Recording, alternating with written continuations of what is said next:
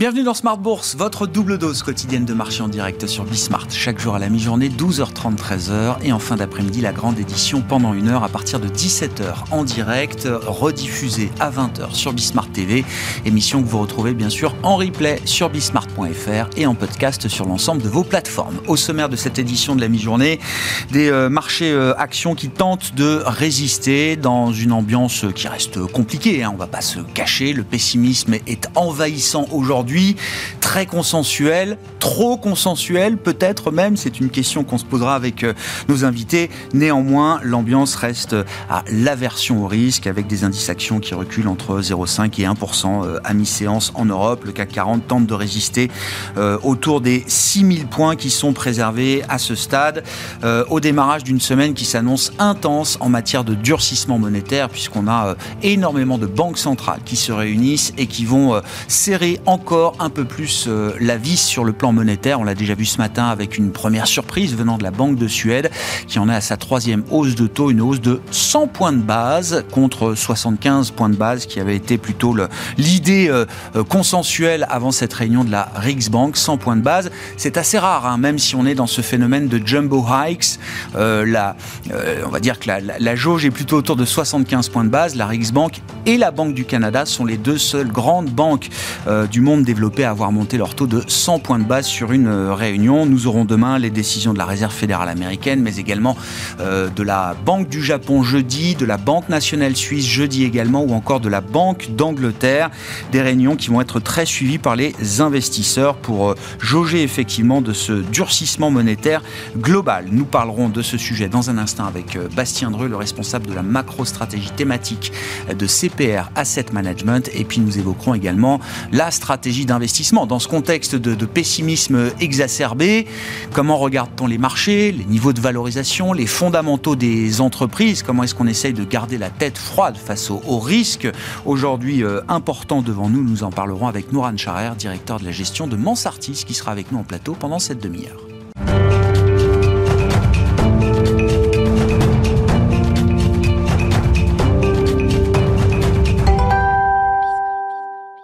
Commençons avec le durcissement monétaire euh, global et une semaine importante de ce point de vue-là au regard du nombre de réunions de banques centrales qui sont attendues dans les prochaines heures et les prochains jours. C'est Bastien Dreux qui est avec nous par téléphone pour évoquer ce sujet responsable de la macro-stratégie thématique de CPR Asset Management. Bonjour et bienvenue euh, Bastien. Bonjour. Merci beaucoup d'être avec nous. On va parler du, du, banque centrale, des banques centrales et du, du rythme de hausse de taux euh, qu'on peut attendre cette semaine. Mais une question quand même du point de vue des finances publiques.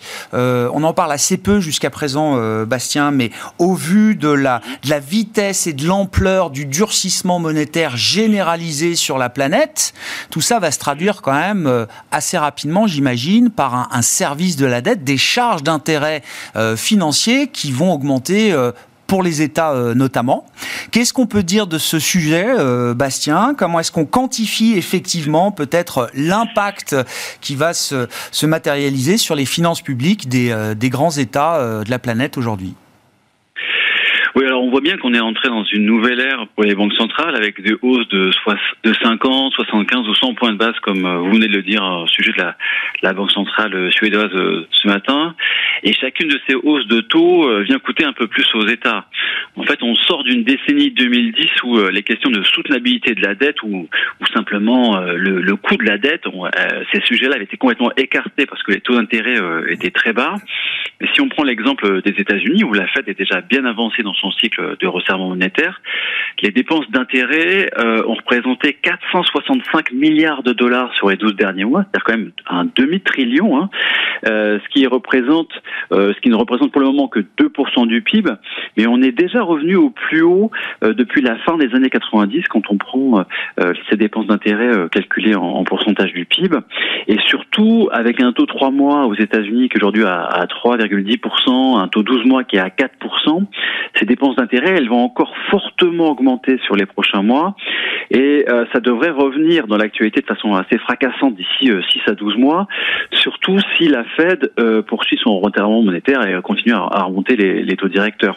Donc en fait, ces taux qui sont maintenant durablement plus élevés un peu partout vont finir par contraindre les politiques budgétaires et ça devrait être l'une des causes de l'affaiblissement de la croissance mondiale, on va dire, sur les 12-18 prochains mois qui arrivent c'est la politique budgétaire qui devra craquer d'une certaine manière, Bastien, dans cette, cette idée-là ça dépendra euh, de, de l'évolution de, de l'inflation. Si l'inflation reste élevée, euh, ce sera euh, effectivement la politique budgétaire qui devra craquer entre guillemets parce que la politique monétaire restera restrictive. Si l'inflation se normalise, là on pourrait imaginer une politique monétaire un, peu moins restrictive et là il y aura moins de nécessité d'ajustement au niveau budgétaire. Donc ça, ça, dépendra vraiment de l'évolution de l'inflation sur les 12-18 prochains mois. Quand, si l'inflation est un phénomène global aujourd'hui, euh, Bastien, on en parle suffisamment longtemps avec vous. Euh, je, sais que c'est une, thèse que, que vous défendez depuis, euh, depuis longtemps. Quand on met bout à bout quand même les séquences de durcissement monétaire des grandes banques centrales, du G7, du G10, enfin voilà, des, des grandes banques centrales mondiales, chacune d'entre elles a de bonnes raisons évidemment de, de resserrer sa politique pour des questions d'inflation, pour des questions de crédibilité, etc. Mais mis bout à bout, ça donne quand même l'image d'un durcissement monétaire euh, global qu'il faut pas sous-estimer. C'est-à-dire que est-ce que le fait que ce durcissement monétaire soit aussi important et aussi généralisé, est-ce que ça peut avoir des effets sur l'inflation plus rapides que ce qu'on imagine, euh, Bastien? En tout cas, sur l'activité, euh, oui, parce que parce qu'en fait, quand quand il y a une compression de la demande euh, qui provient de la politique monétaire euh, d'un État ou d'une zone monétaire, eh bien, ça comprime la demande pour les biens domestiques, mais aussi pour les biens étrangers, et donc ça vient pénaliser aussi euh, l'activité à l'étranger. Et donc le fait qu'on ait un durcissement de la politique monétaire au niveau global, c'est il y a une démultiplication finalement de, de l'effet sur l'activité au niveau mondial. Ça, c'est quelque chose qui est très clair. Et du coup, euh, on peut imaginer que ça ait un impact sur l'inflation qui soit peut-être un peu plus rapide que si euh, les, banques centrales faisaient ça de façon isolée. Dans ce contexte, est-ce que la Fed a encore intérêt à, à surprendre? Alors, enfin, surprise ou demi-surprise, parce qu'on sait que la Fed va, monter ses taux. Euh, la question étant de savoir, est-ce qu'elle fait 75 points de base, comme semble l'avoir accepté le, marché, ou est-ce que la Fed, le FOMC, peut trouver un intérêt à faire 100 points de base et à prendre encore le, risque de surprendre peut-être le marché à ce stade, comme elle avait pu le faire au mois de juin, par exemple? Mmh la Fed, elle, y a déjà été très fort. Hein. Il faut se souvenir qu'en début d'année, euh, les taux directeurs euh, aux États-Unis étaient à zéro. Aujourd'hui, la fourchette de Fed Funds, elle est à 2,25, 2,50. Donc déjà, 225 points de base de hausse de taux. Je pense qu'il n'y a pas nécessairement le besoin de prouver au marché euh, la, détermination, la, détermination de la Fed outre mesure en accélérant encore les hausses de taux. donc le, le plus probable, ça devrait être une hausse de taux de 75 points de base avec malgré tout un risque de surprise au quiche avec euh, les chiffres d'inflation qui avaient euh, surpris euh, à la hausse dernièrement. En fait, pour la, pour la Fed, l'enjeu, il est quand même beaucoup plus dans le fait d'ancrer l'idée d'une action dans la durée avec des mmh. taux qui resteraient élevés sur une bonne partie de l'année 2023, voire sur toute l'année 2023. Après, ce qui sera intéressant, ça sera de, de voir où se situent où se situent les nouveaux dots. Hein, c'est les projections de Fed Funds des membres du FOMC, euh, parce que le jeu de projection qu'on avait eu euh, en juin, il est maintenant complètement hors jeu. Hein, il, il, mettait euh, une fourchette de Fed Funds à 3,25, 3,50 pour pour la fin de l'année, on y sera déjà donc a, priori en, en, fin de semaine ou pas très loin en, fin de semaine. donc voilà, on, on verra l'information qui, qui proviendra de, de ces dots. Puis après, pour finir sur la Fed. Euh, il faudra aussi bien voir les euh, prévisions de, croissance, euh, parce que si on regarde le dernier jeu de prévision, on avait déjà une croissance sous le potentiel pour 2022 et pour 2023. Et maintenant, on va voir si Powell, en conférence de presse, commence à parler de, récession et si on, commence à lire un peu plus loin, finalement, dans, dans l'action anticipée de, de la Fed. J'ai une autre question qui me turlupine depuis quelques temps, euh, Bastien, concernant la Banque du Japon qui se réunira cette semaine, ce jeudi. Est-ce que la Bosch peut craquer la Banque du Japon, qui est le dernier bastion euh, mondial de l'ultra-laxisme monétaire, avec une inflation qui a printé à 3%, je crois, euh, sur un an ce matin au, Japon, hein, pour l'inflation du, mois d'août? Est-ce qu'il faut se préparer à une évolution dans la communication? Je ne parlerai pas d'une Banque du Japon qui monterait ses taux, bien sûr, mais une évolution dans la communication et le réglage de la politique monétaire au Japon Est-ce que c'est quelque chose qu'il faut envisager aujourd'hui? Aujourd'hui, tout est possible hein, quand on regarde le monde des, banques centrales. Hein. il suffit de voir ce matin la Banque centrale de Suède. Enfin, voilà, tout est possible. En fait, pour la Banque du Japon, c'est l'une des dernières banques centrales du monde à être encore accommodante et on voit bien le résultat hein, avec une très forte dépréciation du yen. On a une parité dollar-yen qui a quasiment à 145. Et puis quand on regarde le taux de change effectif réel du, du Japon, c'est ça, ce qui est finalement le vrai baromètre de la valeur d'une devise. On est au plus bas depuis plus de 50 ans, donc plus de 50 ans, c'est même quelque chose. Euh, sur les dernières semaines, Kuroda, il a installé l'idée que l'inflation était temporaire, que cette dépréciation du yen, elle permettrait de faire sortir durablement le Japon de, la déflation.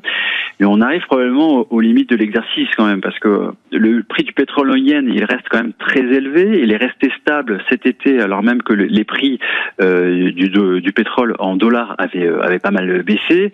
Ça, ça reste quand même un vrai problème pour les entreprises et pour les ménages au Japon. Alors maintenant, euh, la, la, Banque du Japon a vraiment installé ce, ce discours euh, de l'inflexibilité finalement euh, de par rapport à la dépréciation du yen.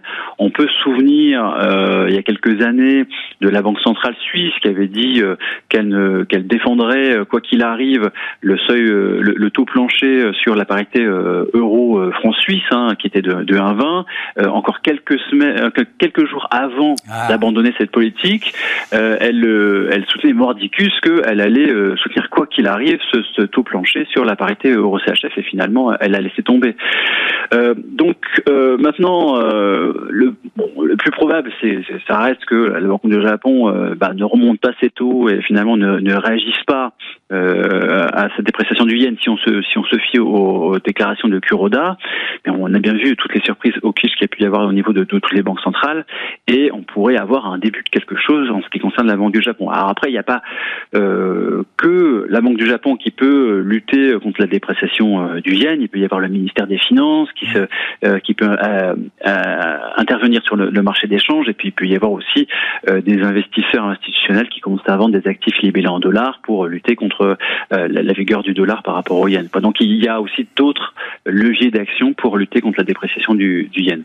C'est un risque quand même de choc pour le, pour le marché euh, dans sa globalité, euh, Bastien, parce que le Japon, ça nous paraît toujours très très loin, mais euh, on sait que le, le, le dollar yen, c'est quand même un trade très très couru sur les marchés. Il y a beaucoup de carry aujourd'hui quand on emprunte à yen, en yen et qu'on et qu'on qu'on place en dollars. Et puis les Japonais sont quand même d'énormes acheteurs de nos dettes publiques en Europe et, et aux États-Unis.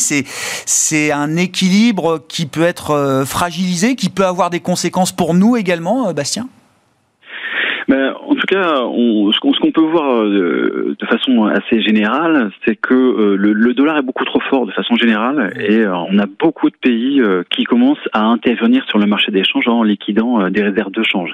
Et ça, ça peut faire partie des, des, des contributeurs, ça peut contribuer finalement à une hausse des taux longs, que ce soit en Europe ou surtout aux États-Unis, parce que le, le, dollar est maintenant trop fort et il y a pas mal de pays qui veulent lutter contre ça et le Japon, on commence à comprendre que euh, le, le, seuil finalement d'intervention est pas si loin que ça.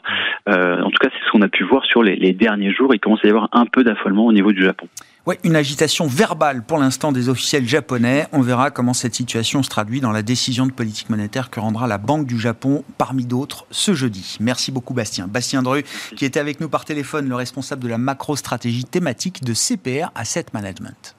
Bon,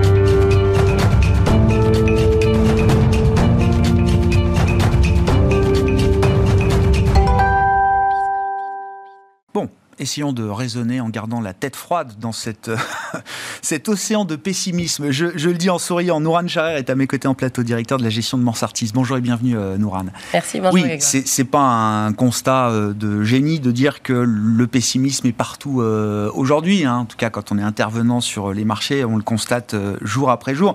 Pessimisme d'ailleurs qui est devenu très consensuel. La question de savoir est-ce que ce pessimisme est trop consensuel aujourd'hui et comment est-ce qu'on raisonne en gardant la tête froide face aux, risques majeurs quand même qui euh, apparaissent euh, et les fragilités qui peuvent apparaître dans le contexte actuel alors c'est vrai qu'aujourd'hui on est dans un environnement très pessimiste. Ce pessimisme est justifié parce qu'on a eu quand même le cumul de plusieurs risques. On a eu une inflation très élevée qui approche les 10%, politique monétaire euh, extrêmement restrictive et crise énergétique forte.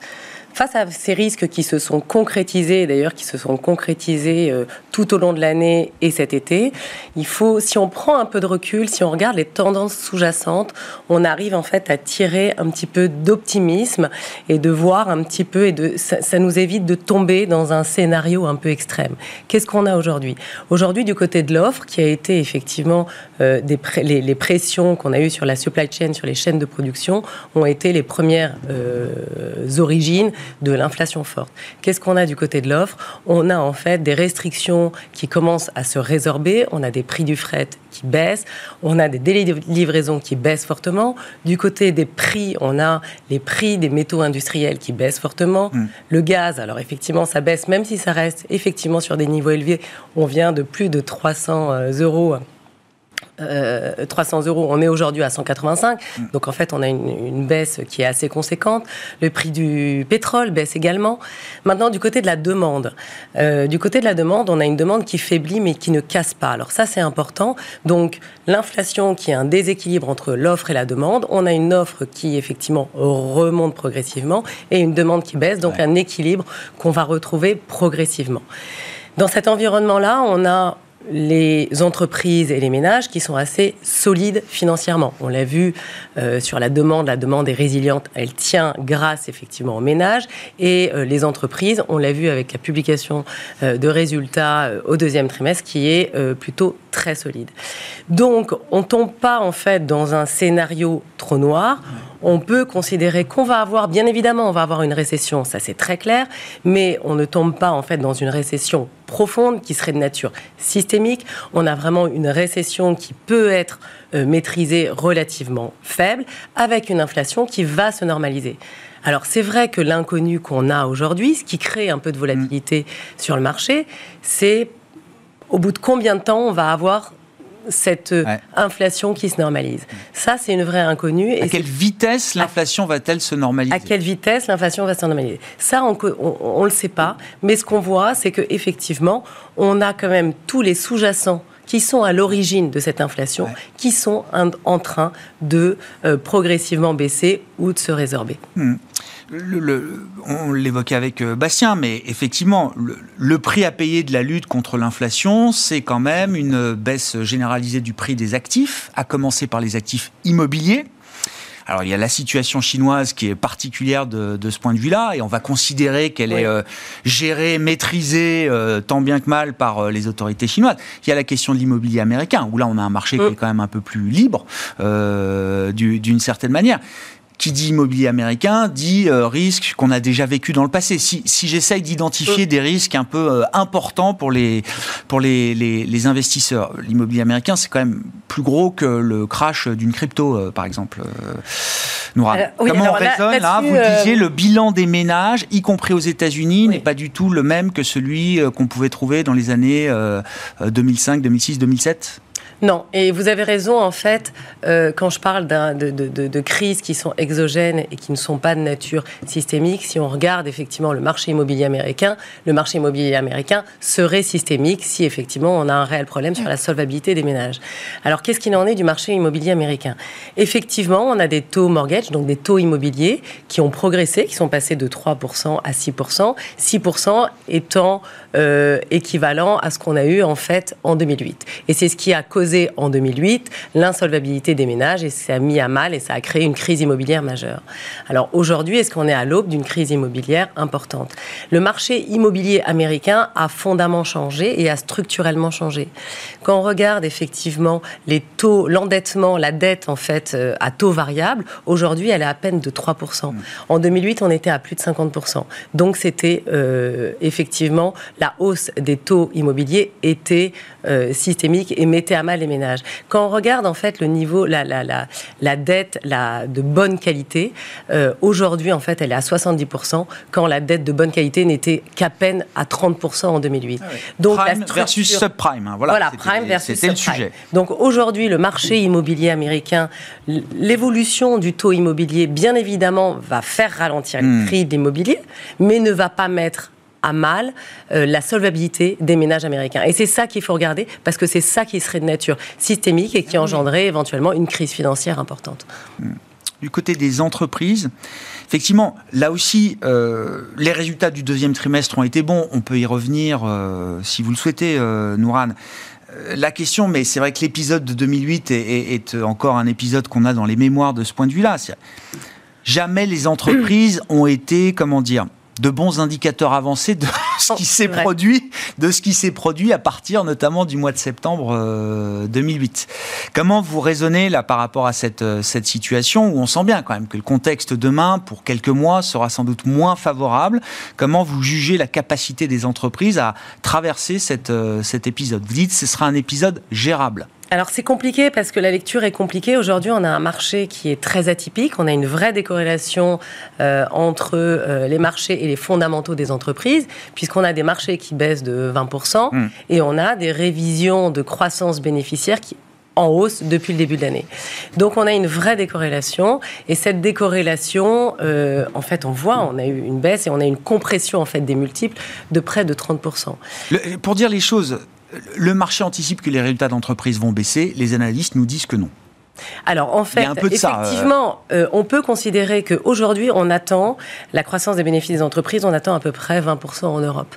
Donc tout le monde dit en fait c'est beaucoup trop. On va avoir des révisions en baisse, des croissances bénéficiaires au deuxième semestre.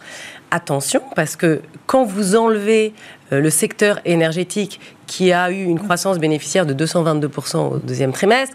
Quand vous enlevez le secteur énergétique, vous tombez pas à des croissances bénéficiaires de 20%, mais en dessous de 10%. Donc on est plutôt sur des croissances bénéficiaires plutôt honnêtes au vu de l'environnement économique. Donc attention, il va y avoir. Il n'y a pas tant de fragilité de ce point de vue-là, vous dites. Bah, elles sont par pas rapport aussi aux valorisations déjà attentes. elles ne sont pas aussi fortes que ça et on a des telle décorrélation entre secteurs qu'il faut vraiment regarder secteur par secteur et enlever en fait euh, vraiment regarder en dehors du secteur euh, énergétique qui est très particulier euh, cette année. Hmm. En termes d'investissement, alors effectivement, comment est-ce que tout ça se, traduit? On peut être plus ou moins inquiet sur la, course de, l'économie. Et puis, il y a ce que le marché a déjà intégré d'une certaine manière. Vous dites effectivement, on trouve des niveaux de valorisation qui peuvent paraître très bas aujourd'hui. Est-ce que ça veut dire qu'il faut ne pas capituler Est-ce qu'il faut même replonger dedans d'une certaine manière aujourd'hui Nourane, la question du timing est toujours importante quand même. La question du timing est importante. Et si on analyse des tendances qui sont positives, elles ne sont pas aujourd'hui suffisantes pour effectivement remettre euh, des risques dans les portefeuilles euh, et dans les fonds. Donc il faut rester à une certaine euh, neutralité. Nous, en fait, on est neutre sur les, sur les placements actions. On considère qu'aujourd'hui, les facteurs sont exogènes et non pas de nature systémique. On ne va pas avoir de crise financière et de récession profonde. Donc, en fait, on ne baisse pas le niveau de risque dans les portefeuilles et on l'augmente pas parce qu'on considère qu'il y a encore, en fait, cette question de normalisation et de timing sur la normalisation de l'inflation qui peut créer de la volatilité euh, sur les marchés financiers. Ensuite, après, peut-être sur, sur la sélection de valeurs, attention, parce qu'effectivement, il faut euh, bien, bien entendu continuer en fait à privilégier des valeurs avec des croissances qui sont fortes, des secteurs et des valeurs qui ont du pricing power, donc qui ont la capacité de répercuter la hausse des prix des matières premières, des salaires sur les prix finaux. Aujourd'hui, tous les secteurs ont réussi à avoir du pricing power, mais il y a un certain pricing power qui est conjoncturel, qui est lié en fait à ce déséquilibre offre-demande, mais il faut maintenir des investissements sur des secteurs qui ont du pricing power structurel, avec une bonne diversification géographique pour être exposé aussi euh, au marché et à l'activité américaine qui est euh, par nature de toute façon plus résiliente à la fin de l'histoire, les États-Unis s'en sortent toujours mieux. C'est un peu ça la leçon des crises précédentes. C'est quoi Oui, mais c'est intéressant. C'est quoi un exemple d'un secteur qui a eu, euh, euh, qui a été un peu un passager clandestin du pricing power versus un secteur qui va pouvoir euh, révéler structurellement son pricing power peut-être à partir de maintenant? Bah, Typiquement, vous avez le secteur de l'automobile. Le secteur de l'automobile n'a jamais été un secteur à fort pricing power. Et aujourd'hui, en fait, quand vous regardez le résultat de tous les constructeurs automobiles notamment, je ne parle pas des équipementiers, mais tous les constructeurs automobiles, on voit en fait un doublement de leurs résultats. Mmh. Parce que, en fait, mais ça, c'est vraiment lié en fait au déséquilibre offre-demande. On a vendu les modèles les plus margés. Euh, en l'absence de composants, on s'est focalisé sur les modèles, de, les gammes les plus, les plus margées. Hein. Voilà, tout à fait. Donc ça, c'est pas structurel, ça, ça va pas tenir. En revanche, il y a d'autres. Euh, il faut être positionné sur des secteurs qui ont du pricing power grâce en fait à euh, des parts de marché importantes, à des positionnements de niche sur, certains produits, sur certains segments et certaines activités. Et là, en fait, vous êtes beaucoup plus serein sur ces, sur ces valeurs-là à moyen et long terme. Hmm. Un mot juste en dehors de l'univers action, est-ce qu'on retrouve de la valeur?